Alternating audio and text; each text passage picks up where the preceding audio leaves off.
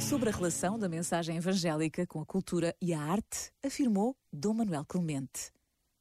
Quem é cristão, quem se refere a Jesus não apenas como um episódio, mas como algo substancial, projeta isso na sua maneira de ver o mundo, sentir as coisas. Se tem uma sensibilidade artística, o exercício de uma arte, isso também se projeta aí, e é assim que o Evangelho se transforma em cultura, através dos criadores culturais que também se deixem recriar pela pessoa de Jesus Cristo.